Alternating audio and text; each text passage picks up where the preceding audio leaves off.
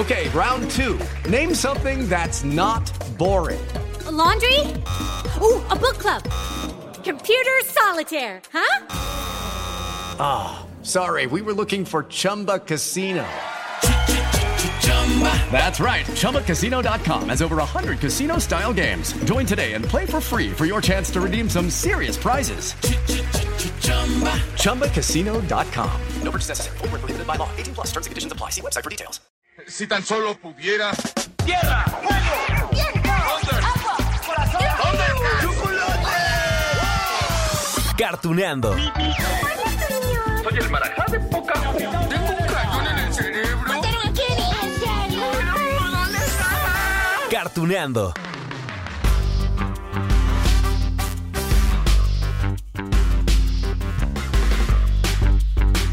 Hola, hola amigos de Cartuneando. Oigan, pues ya, llegó al cine otra película de superhéroes. Sí, que quizá no sea... Y eso fíjense que es como un poquito eh, engañoso, ¿no? Hay quien dice es que no esté... Yo, yo ni lo conozco. ¿Quién es? Pero bueno, creo que hay un encanto particular para el público de México, para el público de América Latina. Y la razón es bien simple. El protagonista es el primer superhéroe latino de DC. Y por supuesto que la producción de la película es en su mayoría latina.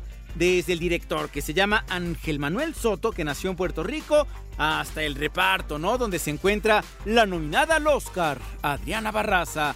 Damián Alcázar está allí, el Pidia Carrillo y el joven Cholo Maridueña. A ella lo vieron en esto de la continuación de Karate Kid, si se acuerdan ustedes, ¿no? Cobra Kai, esta serie. Bueno, acá allí fue donde este cuate, Cholo Maridueña, se dio a conocer y lo eligen justamente para interpretar al escarabajo azul.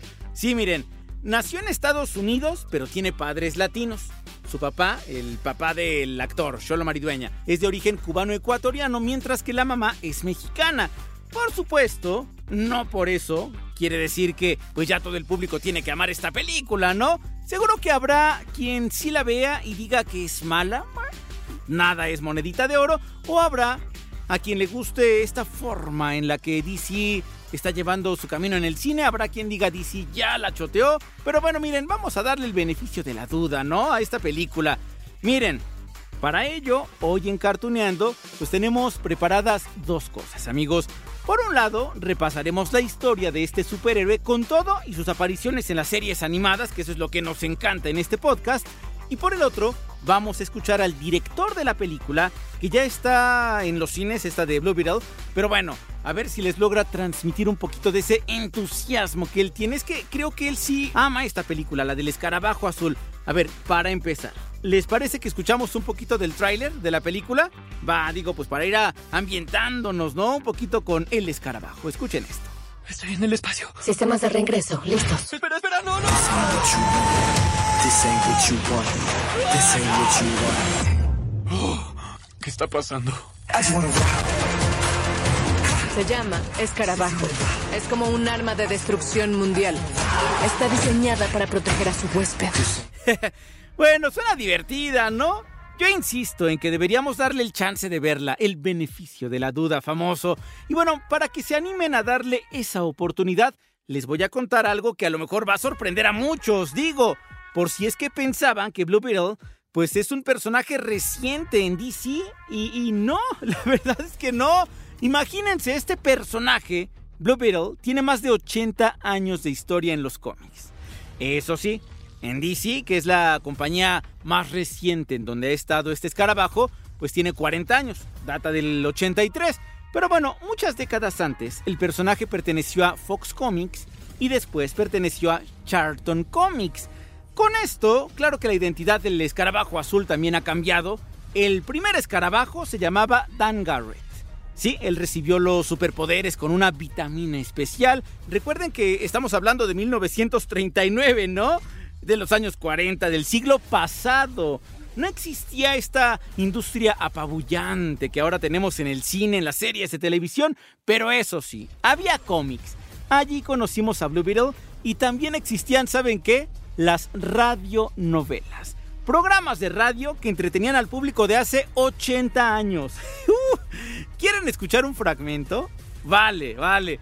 Eso sí, ya saben que aquí en Cartuneando los consentimos con estas joyitas antiguas que nos encontramos, así que presten atención porque vaya que es bastante antiguo esto. The Blue. Sweeping down upon the underworld to smash gangland comes the friend of the unfortunate, enemy of criminals. A mysterious, all-powerful character with a problem to the police. A crusader for law. In reality, Dan Garrett. Uf, ¿qué tal? Sí, súper antiguo, ¿no? Es que imagínense, eso que escucharon ahorita se transmitió por primera vez en 1940. Bueno, yo encontré 48 episodios, están en YouTube por si ustedes los quieren escuchar también. Imagínense la magia que debía darse para que la imaginación se echara a volar, ¿no? Sin tener todos los elementos de los efectos especiales, esa superproducción como la que tenemos ahora. Pero bueno, avanzamos en la historia de este personaje y llegamos al momento en que la compañía Charlton Comics le da la bienvenida y una nueva personalidad a Blue Beetle. Acá, Dan Garrett era un arqueólogo que se encuentra un artefacto mágico de Egipto. Él muere en combate y después introducen a otro personaje que se llama Ted Cord, que pues es un estudiante eh, del anterior escarabajo azul. Digamos que Dan Garrett era ese arqueólogo que les decía, tenía un estudiante que se llamaba Ted Cord y él es el que se queda, el que asume este personaje de superhéroe y allí es cuando se da el salto a DC en otra colección llamada Crisis de las Tierras Infinitas. En fin, que cuando llegó a DC, Blue Beetle formó parte de la Liga de la Justicia de América, luego fue asesinado durante la Crisis Infinita. Todo esto se desarrolló en los 80 y en las aventuras de esta versión del superhéroe también aparece Batman. Escuchen ustedes. Este fue mi primer caso. Ahora sabemos por qué está buscando información sobre mí. Entonces tenemos que detener a Cronos antes de que cambie el pasado y ¡boom! Éxito, ¿no? Tenemos que ser cuidadosos. Si alguien nos ve, especialmente mi yo más joven, podríamos crear una paradoja del tiempo que pondría en peligro nuestro futuro. Y borrarte de la historia.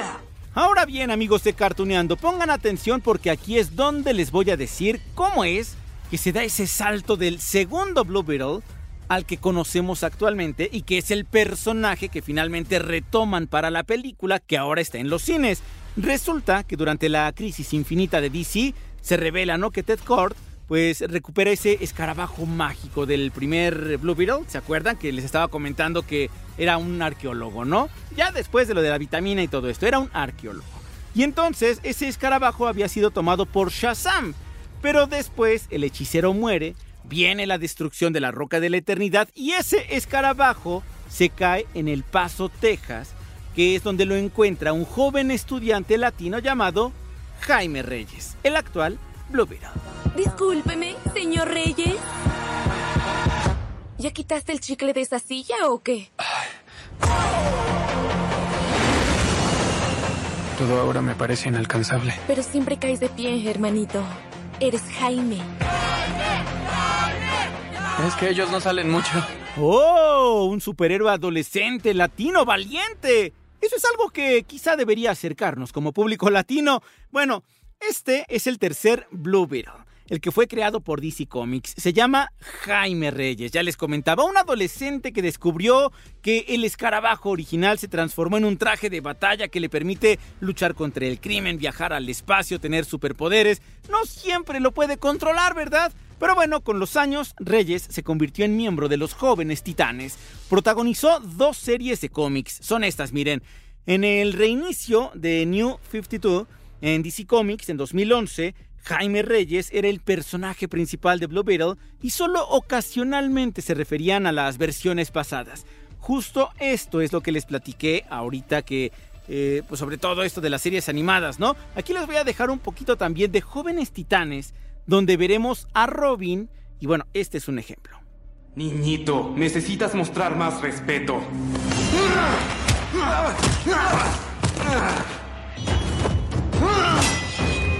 Lucha contra mí? ¿Tú o ese insecto? Resta porque sea yo. Esa es la diferencia entre tú y yo. Tú usas un arma. Yo soy un Es que saben, Este superhéroe latino tiene muchísima relación con Batman. Hace ratito, ¿no? Ya les había contado pues un poco sobre esto, sobre lo que se ve reflejado en las series animadas. O sea, ya escuchamos ahorita la interacción de Robin en Jóvenes Titanes, pero también Blue Beetle apareció en otras series. Por ejemplo, Batman, The Brave and the Bold que nosotros conocemos como Batman el Valiente, les digo, les digo que está esa relación siempre del escarabajo azul con el hombre murciélago. Se estrenó esta de Batman el Valiente en 2008 y contó con tres temporadas, en total 65 episodios. Por supuesto que también está basada en una serie de cómics y allí es donde vemos al hombre murciélago uniéndose a otros superhéroes para combatir el crimen.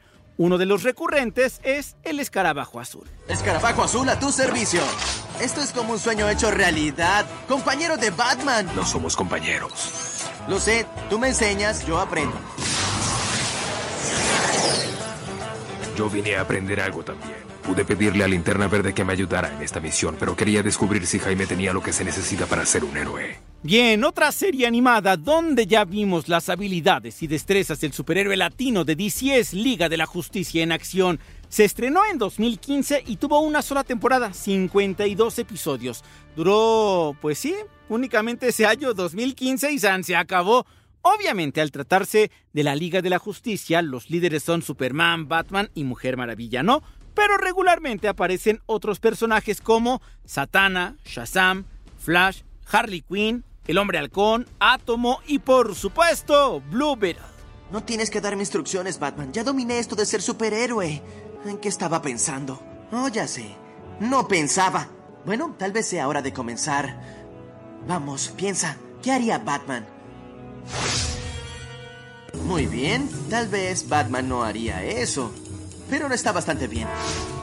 Así que, como verán, amigos de Cartuneando, nuestro escarabajo azul es antiguo, sí, muy antiguo, poderoso, ah, sí, también, es joven, por lo menos esta versión actual, y todo eso le valió que DC pensara en él para adaptarlo a una película o a más películas, porque se supone que sí, vendrá una saga. Miren, para Warner Bros. y DC es tan importante el estreno en México que de hecho vino acá el mismísimo Peter Safran, que es eh, pues el, de los copresidentes de ahora DC, él presentó a este cineasta Ángel Manuel Soto y aquí les voy a dejar la charla que tuvo.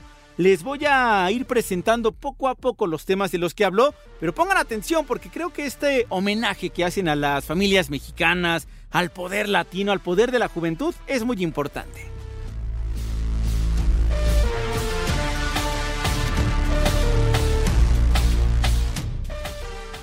Como director de Blue Beetle, sabemos que los animes fueron una gran influencia para darle vida al personaje y sus habilidades. ¿Cuáles consideras que fueron tu mayor inspiración? Eh, pues yo cuando empecé a arrancar la película, mi mayor inspiración a nivel de anime, fue la pregunta. Sí, eh, era todo ese world building y, y, la intensidad de Akira. Akira siempre ha sido una película desde que la vi en, en, en high school, creo que fue que me impactó grandemente y ese mundo de Neo Tokio y, la, relación con Tetsuo me pareció como muy, muy visceral, por lo menos para mí. So, cuando empecé a hacer lo, de Blue Beetle, siempre queremos partir de ese, como ese, ese mundo, ese, eh, ese neorealismo también que ocurre con lo que es esa ciudad ficticia de, de Neo Tokio, pero tratar de aplicarla a, a, lo que sería ese world building de Palmera City. Eh, también al lado un poquito de, para llegar al personaje y poderlo representar, eh, mostrándole una, por primera vez una película, ¿qué fue lo más loco que tuviste que investigar o conocer acerca de Blue Bill, lo más loco o bizarro? Eh, yo creo que para mí fue, no sé si es tanto lo más loco o bizarro, pero fue como tratar de, de, encontrar junto con el escritor Gareth Tunet Alcocer, encontrar cuáles son esas cosas, eh, como de, nosotros decimos los greater hits, los greater hits de, todas las diferentes iteraciones, desde, cuando sale en, en, en, el 2006 hasta Young, Young Justice, Brave and the Bold, eh, los juegos de video de Injustice 2. Eh, y el New 52, los Rebirth, como queremos hacer todos los greatest hits porque habían tantas cosas particulares que nos parecían súper interesantes de la personalidad de Jaime que se descubrían en cada uno de esos.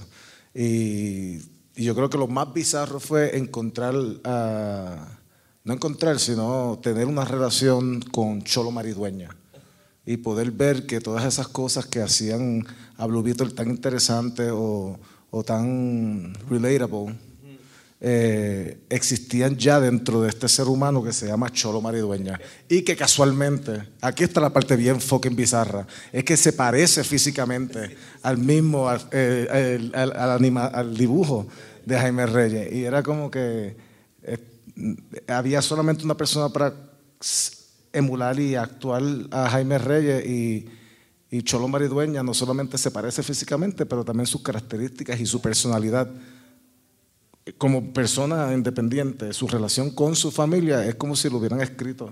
Eh, eh, para mí fue bastante fácil ese casting. Aparte es un- el crecimiento también del personaje en la El película. arco, ¿no? sí, ve. full. Eh, vamos con la siguiente pregunta con Gerardo Alanis de Overjix. Adelante.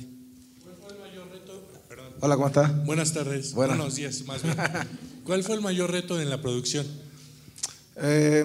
Yo creo que el mayor reto de la producción fue poder maximizar el tiempo y el presupuesto eh, para poder contar todo lo que queremos contar y también tomar esas decisiones de qué queremos aguantar para las próximas películas que queremos hacer de Jaime Reyes, porque su película, eh, su historia no termina con esta.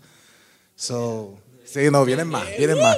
Este es el primer acto de una saga gigante, ¿verdad? Sí, y yo creo que, ¿verdad? Todo este entusiasmo Sí, es sí, lo que sí, va a ayudar.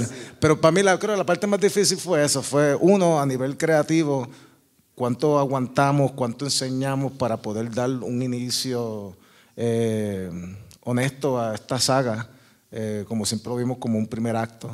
Y, y entonces cómo poder coger con los recursos que tenemos y poder maximizarlo eh, para poder dar un producto de calidad y poder hacer lo más que pudiéramos hacer con lo que tenemos. Por eso fue que nos fuimos bien prácticos en, en el suit. O sea, el suit que tú ves en la película es un, es un lo hizo Mayes Rubio. eh, y las localizaciones son todas localizaciones reales. Por eso nos fuimos a Puerto Rico a filmar todos esos sitios. Y eso pues nos ayudó bastante. Claro, gracias a ti. Oye, es evidentemente, eh, se ve en la película, obvio, el poder mexicano y también el poder latino, ¿no? Pero ¿qué es lo, que, qué es lo más mexicano que, que tienes o que te identifica? Pues mira, eh, yo no soy mexicano, pero yo creo que yo me crié con televisión y con cine mexicana. Eh, y, y música también. Y, y aunque al nos separa, tenemos millas de distancia de separación, yo creo que algo que encontramos el escritor y yo, que es contemporáneo conmigo, y voy a decir su nombre porque me hubiera gustado que estuviera aquí, porque, pero está, está en huelga y hay que apoyarlo. Eh, Gareth Alcocer. Eh, mientras él estaba en Querétaro y yo estaba en una montaña en Caguas, en Puerto Rico, ambos nos criamos viendo al Chapulín Colorado. Y entonces cuando nos conocimos y dijimos, ¿cuál fue tu primer superhéroe? Chapulín, Chapulín Colorado. Colorado. Y fue como que, ok, inevitablemente es algo ya que, que- que cruza nacionalidades, cruza fronteras. Y por eso queríamos rendirle honor y homenaje a... a- Pequeño cameo, ¿no? a un cameo al Chapulín Colorado. Y la otra también es que eh, algo que yo nunca me pude escapar, por más que traté de escaparme. Eh, y es que siempre que iba a casa de mi abuela tenía, tenía que ver la María del Barrio. Entonces, ese, ese jingle, ¿sabes? Sonaba y era como que, no, otra vez. Entonces, pues yo quería, nosotros queríamos hacerle lo mismo. Nosotros, nosotros sí, vamos a apelar a esa nostalgia, porque, coño, tenemos mucha nostalgia de, de- no solamente de, de nuestra crianza, de, de esos momentos más simples con nuestra familia, eh, de cuando no había que preocuparse por, por los problemas de la vida. Eh, y, el amor de la familia era suficiente. Entonces, pues todos estos sonidos, todos estos sabores, todos estos olores, queríamos proyectarlos de alguna manera para crear esa nostalgia y esa familiaridad con, con- lo que éramos o lo que somos, ¿no? Regresar a lo que somos Y, y viendo que, que la similitud era tan grande, eh, aún con tanta distancia, pues quisimos traer eso a, a- a la película y, y como quien dice, a las personas que no hayan experimentado esto, pues que tengan esa experiencia con nosotros, para que se sientan bienvenidos a casa, tú sabes. Eh, to- Todo está en internet, al fin de cuentas, ¿no? Pueden- le pueden día, buscar por claro. ahí. Y sí, se identifica a una generación completa, bueno, generaciones. ¿no? Generaciones, Desde sí. mamá, papá, este, abuela, ¿no? Hijos, todos están ahí presentes. Vamos con la siguiente pregunta. Eh, Arturo Tobar, de Movix. Bienvenido. ¿Cómo está Arturo? Buenos días, cosas, mucho gusto. placer. Fabulosa la chamarra, me encantó. Oye, me, me- me la regaló el grandísimo actor mexicano Damián Alcázar. Me pareció adecuado usarla hoy. ¿Y la chamarra? Ah, tú dices la chamarra. Ah, yo estaba hablando de la guayabera, No, perdón. también, también la guayabera, pero la Yo chamarra. estaba la guayabera, significa mucho para mí. La chamarra, pues claro, Reyes Motors. Oye, ¿qué era para ti lo que te parecía más importante que se reflejara en la pantalla de un superhéroe latino? Eh, pues que uno, que pudiéramos contar nuestras historias tal cual como las queremos contar, sin, sin, sin que alguien las cuente por nosotros. So, no, no esconder mi latinidad, no, no avergonzarme de quién soy, no avergonzarme de, de las personas que vinieron antes que yo. Y, y por lo menos en mi caso, eh, honrar a, nuestros padres, a nuestros ancestros con el honor y, y honra que se merecen. Por lo menos yo eh, me crié en una casa donde eso era demasiado importante, y ya sea cultural o espiritual, la reverencia a nuestros ancestros es algo que nunca he querido perder. Y, y en, en el contexto pues, del poder matriarcal que existe, por lo menos en mi familia, en la familia del escritor también, o sea, no, no, yo podía preguntarle a mi papá, ah, ¿puedo ir a jugar? Y siempre era, pregúntale a tu mamá, pregúntale a tu mamá. So, el- y el poder de la chancla, son tantas cosas que yo decía, eh, yo no puedo hacer una película de superhéroes de una familia latina y que no sea latina. Entonces, y yo sé que la latinidad no, no es un monolito y, y- hay muchas cosas más que son bien diferentes para diferentes culturas. Hasta en un mismo país cosas son bien diferentes. Pero tener esa oportunidad de, aunque sea, enseñar un poquito de lo que somos y de lo que nos hace fuertes y que, que guste, que resuene y que abra la oportunidad para que otras personas cuenten sus cosas, pues yo creo que eh, ahí era la, como que la onda. So, al final del día no puedo esconder quién soy y tampoco voy a permitir que me, hagan esconder quién soy. Creo que como saliendo de Puerto Rico como colonia, llevamos toda nuestra vida teniendo un garrote en la cabeza y como que ya estoy cansado. O sea, como que no quiero. No se pone como que subversivo en la cosa, pero no, mano, pero es que somos, existimos, así somos y ahora de vernos a nosotros como siempre nos hemos visto, que somos superhéroes, lo crean o no. Se ve todo presente, ¿no? En la peli también. Vamos con la crónica, por favor, Aarón Navarro, de la crónica. Adelante. Hola, buenos días. Hola, Aaron, Eh, ¿cómo estás? eh, me gustaría preguntarte, la familia obviamente es una de las bases más importantes para Blue Beetle, pero me gustaría saber cómo decidiste que estos talentos como George, como Adriana, como Damián, como Alpidia, eh, pues fueran parte del cast y ellos qué te aportaron a ti también. Pues mira, eh, aparte de que sí, que una de las cosas que a mí más me interesó de Blue Beetle es que aunque el título es sobre Blue Beetle, el personaje Jaime Reyes, siempre quisimos darle un énfasis a la familia. Como dije anteriormente, yo no estaría donde yo estuviera si no fuese por los que estuvieron conmigo, los que estuvieron antes de mí. Y ellos son héroes sin superpoderes. Y su, su superpoder es ese amor incondicional, ¿no? Y yo quería trabajar con personas que he admirado eh, desde mi crianza, desde mi pasión para el cine. Y entre ellas, pues obviamente estaba el señor Damián Alcázar, eh, la primerísima actriz Ariana Barraza, eh, yo creo que mi primer crush, el Pidia Carrillo.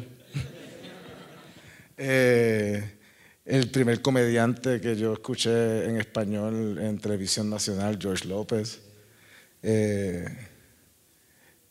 Susan Sarandon, ¿verdad? Aparte de ella, una aliada. Y, y el villano que siempre me daba miedo, un- un- como Raúl Max Trujillo. Y entonces, ese sueño desde que estaba creciendo y, y- y de poder trabajar con actores de calibre, en el, ¿verdad? especialmente con los latinos, eh, que respetaba tanto. O sea, como yo he dicho, para mí también Alcázar ese es como que mi El tú sabes. Y es un sueño hecho realidad. Y algo que siempre estuve como que peleando desde un principio, de que es que tienen que ser ellos. Y tienen que ser personas de México también. O sea, yo quería, no quería castear a alguien de allá, ah, vive en Los Ángeles. No, cabrón, de aquí, que sea de aquí. Sí, porque, ¿sabes? ¿por qué no? No hay, existen más personas fuera de Estados Unidos. ¿sabes?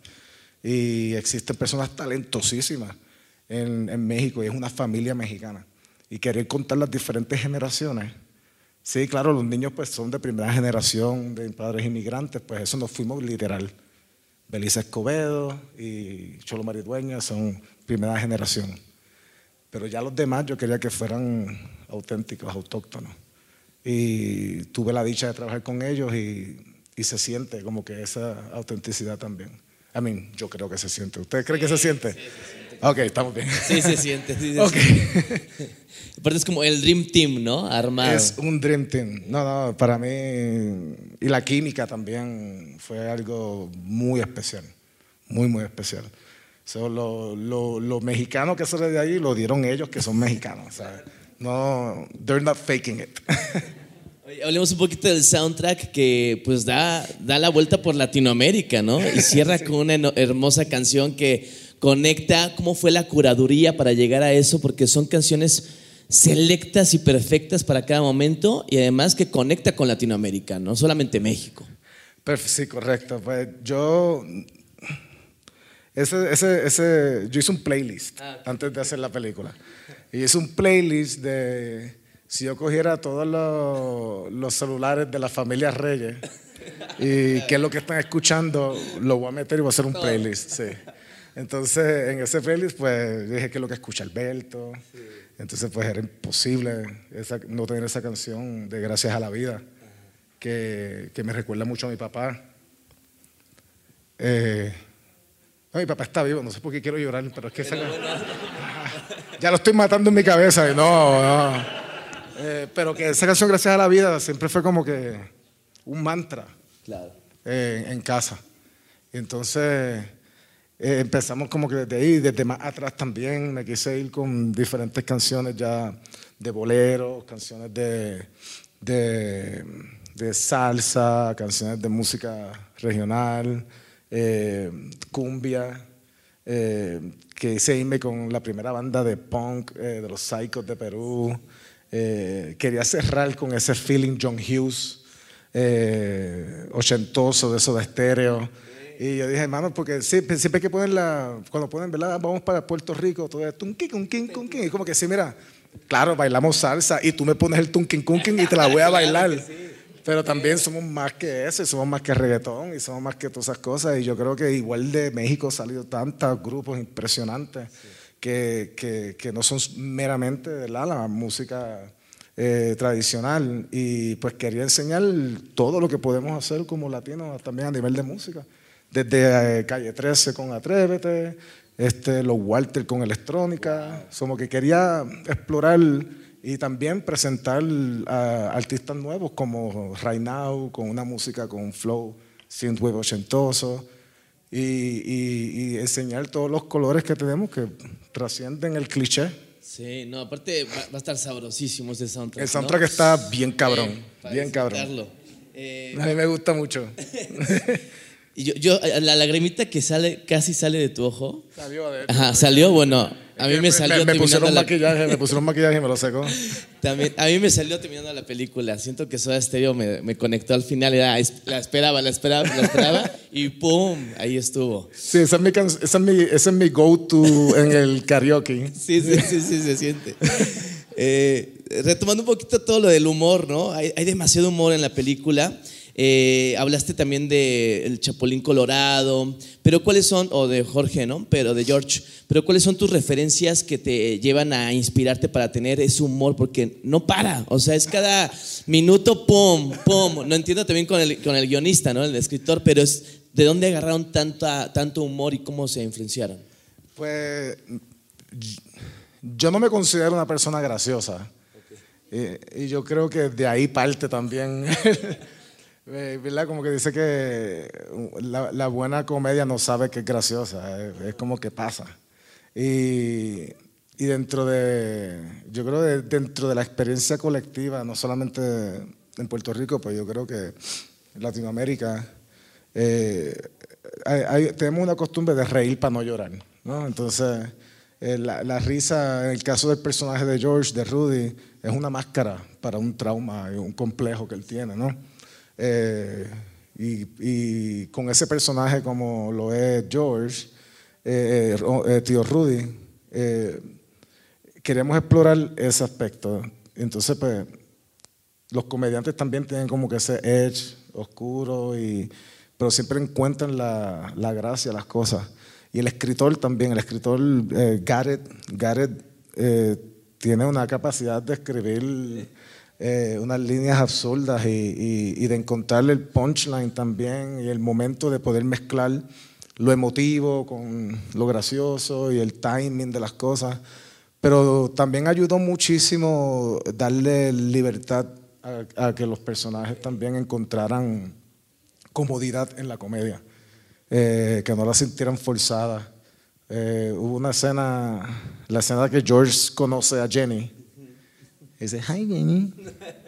Eh, ese, ese, esa- ese momento nosotros dejamos la cámara correr y que él empezara a decir cuánta ridiculez se le ocurriera. Y eso ayudó muchísimo también. Y también eh, como que el- la energía de la escena se le permitió que, que improvisaran cosas y que, dice, que dijeran cosas random a ver qué, qué encaja.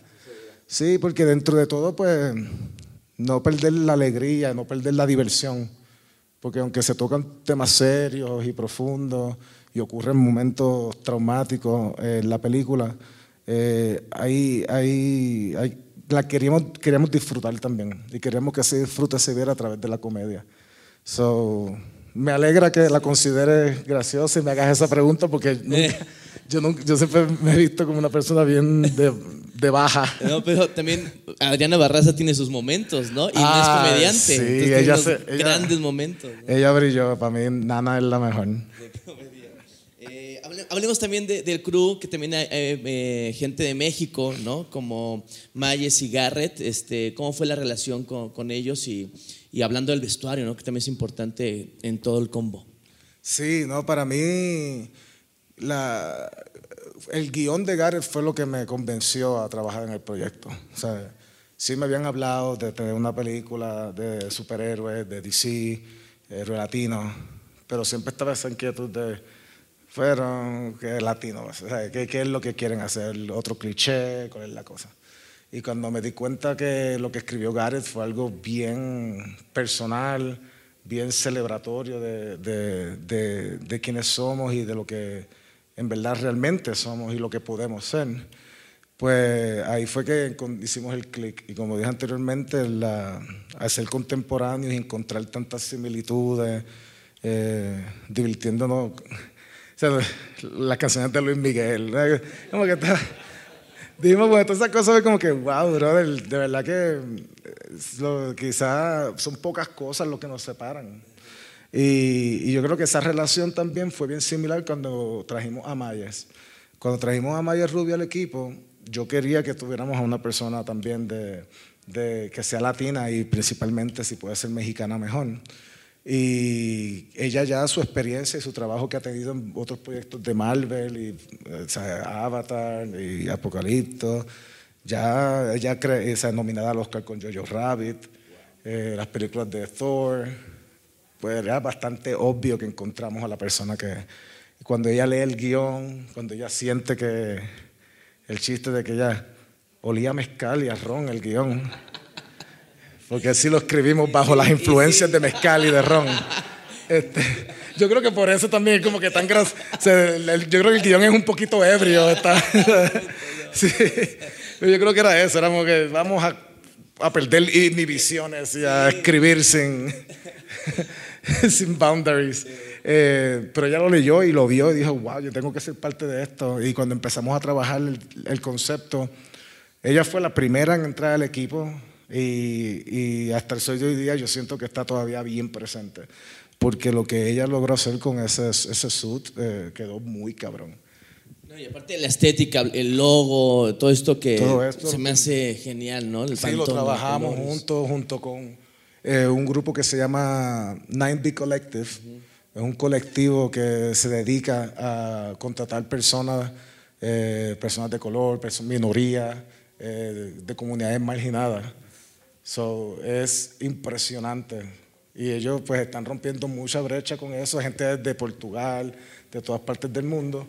Y, y generamos eso pues con la inspiración también de Mayes y dándole... Y lo vi ahora en portugués, ¿no? También subiste una oro azul. Sí, ¿no? Es, es muy loco ver todo esto en Sí. otros idiomas ahora. Sí, yo quería que dijera escarabajo azul. Mí, Pero pues, no sé, me dijeron que no. Pero yo creo que se vería lindo escarabajo azul también. Puedes, puedes ponerlo en tu Instagram y todo. Yo lo- creo. lo- espera. Vamos con la última eh, pregunta de parte de Mujer Ejecutiva. Lucy Durán, ¿dónde se encuentra? Ay, muchas gracias. Ahí está. Eh, ah, mira, ya llegó el micrófono. ¿Cómo, ¿Cómo está? estás? Buenos días, bienvenido. Buen día, buen día. ¿Cuál sería el mensaje de esta eh, película y qué nuevos proyectos vienen para ti? Ya nos adelantaste un poquito, pero ¿qué más viene para ti? Bueno, lo que venga por- para mí, pues estamos todavía esperando. Eh, hay cosas en la mesa. Eh, hay- pero por el momento yo creo que lo más importante es apoyar a nuestros actores y a nuestros escritores. Eh, y sin ellos no se puede hacer película. So, hay que demostrar que, que tienen nuestro apoyo, hay que demostrar que somos importantes y, y, ¿verdad? y la- las luchas no son en vano. So, espero que se, ¿verdad? que se solucione pronto para poder trabajar porque amo lo que hago y tengo que pagar los biles. Pero eh, hasta que no se haga un trato justo, pues estaremos con ellos en, la lucha. Eh, pueden aplaudir porque es importante. Eh, y ¿Y qué, qué mensaje de esta película? Pues mira, yo creo que yo, yo, yo hasta yo personalmente he recibido diferentes mensajes, depende cómo me sienta cuando la estoy viendo. Y yo pienso que eso es algo bien bonito, porque le puede hablar a diferentes personas de diferentes maneras. Y no todo el mundo tiene la misma experiencia de vida. Y el hecho de que hayan podido, el- hayan podido recibir ciertos mensajes diferentes, que aunque todos estaban puestos con esa intención, que hayan recibido el mensaje de que, ah, o sea, no, no necesito un escarabajo para ser héroe. Tú sabes, no tengo que buscar de afuera para que me salven, quizás puedo hacerlo yo. Es un mensaje bien bonito. Este, un mensaje bastante anticolonialista, ¿verdad? Que yo pienso que es algo que a mí me encanta hacer. Eh, personas que nunca se han visto como superhéroes y que nunca se han visto con una luz positiva, especialmente en películas de Hollywood, finalmente se hayan podido ver de esa manera. Y para mí eso es como que ver niños así como que, ah, yo quiero, wow, yo nunca tuve eso. Y eso para mí es, o sea, me emociona muchísimo. Eh, pero yo creo que al final del día la, el amor y el poder de la familia es algo que es mi experiencia vivida. Eh, y poder honrarlos a ellos de esa manera y que todos en la familia podemos ser Blue Beetle. Porque todos en la familia son... Se llama Blue Beetle, y el perso- pero si tú ves como que nadie, nadie lo llama a él Blue Beetle. Sabes, él no se autollama Blue Beetle. Él es Jaime, el escarabajo se llama Cállida. So, Blue Beetle ya pasa a ser algo de que podemos todos apropiarnos de eso y unirnos a esa lucha, unirnos a poder proteger nuestras comunidades, nuestras familias, porque no necesitamos superpoderes para ser héroes. Como dijo Belisa Escobedo, nosotros, que es la que hace de milagros, Ella dice, nosotros siempre supimos que somos superhéroes, pero ahora todo el mundo va a poder verlo. Y yo espero que ese mensaje pues se riegue por toda Latinoamérica, por todo Estados Unidos, por todo el mundo, porque no solamente las aplica a nosotros, yo creo que todas las personas del mundo pueden sentirse que son superhéroes. Y definitivamente si tú tuviste una familia que te apoyaba, la puedes ver representada. Y si no la tuviste, hay posibilidad de poder tener un futuro así. Y para mí eso es, ¿verdad? Como que un poquito más serio, ¿verdad? Pero, pero eso es lo que me gusta de la- de- de- del mensaje que la gente puede agarrar de la película. Gracias. Un aplauso, por favor. Muchas gracias. ¿A usted? Eh, nosotros que pudimos ver la película estamos muy divertidos, muy emocionados. Este, se nos pone la, la piel chinita cada vez que nos representa. Entonces, muchas gracias por ese gran combo que armaste. Gracias. Y, y que al final de cuentas es un gran mensaje, eh, súper empoderado y además divertido, ¿no? Que también Sí. para la familia eso es necesario, ¿no? Sí, no, una película, eh, nosotros siempre lo vimos como una aventura familiar. Yo, nosotros cuando lo estamos desarrollando y escribiendo, eh, haciendo ese homenaje a esas películas de los 80, esa nostalgia por esas películas que nos gustaban mucho, que nos llenaban de aventura, ese feeling como, siempre decíamos como el de Goonies, ¿no? Es una aventura de familia, o sea, que es wholesome, eh, que a la vez tiene un mensaje, porque si, si tú ves, el otro día estaba viendo Goonies, y Goonies es una historia de gentrificación. Ellos le están gentrificando la casa, se la quieren quitar, ellos quieren buscar un tesoro y se convierte en una aventura de piratas y la cosa. Y dije, pero wow, qué profundo, ¿no? Y, y poder quizás hacer algo así, con ese mismo feeling, con esa nostalgia, eh, junto con el compositor Bobby Krilic, que le metió ese synthwave eh, a una película de superhéroes, eh, era tratar de emular eso, como esta aventura familiar llena de acción, llena de humor, llena de emoción, que es para toda la familia, pero que a la misma vez eh, cumple también con esas expectativas de superhéroes y de los fantásticos.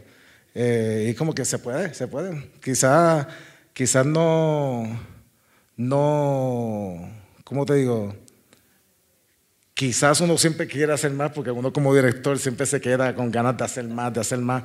Pero yo pienso que, que lo bonito es que esta película es una carta de presentación no solamente para Jaime Reyes, pero para su familia. Y termina la película dejándole saber que la aventura de Jaime no ha culminado y ahí se avecinan cosas más grandes.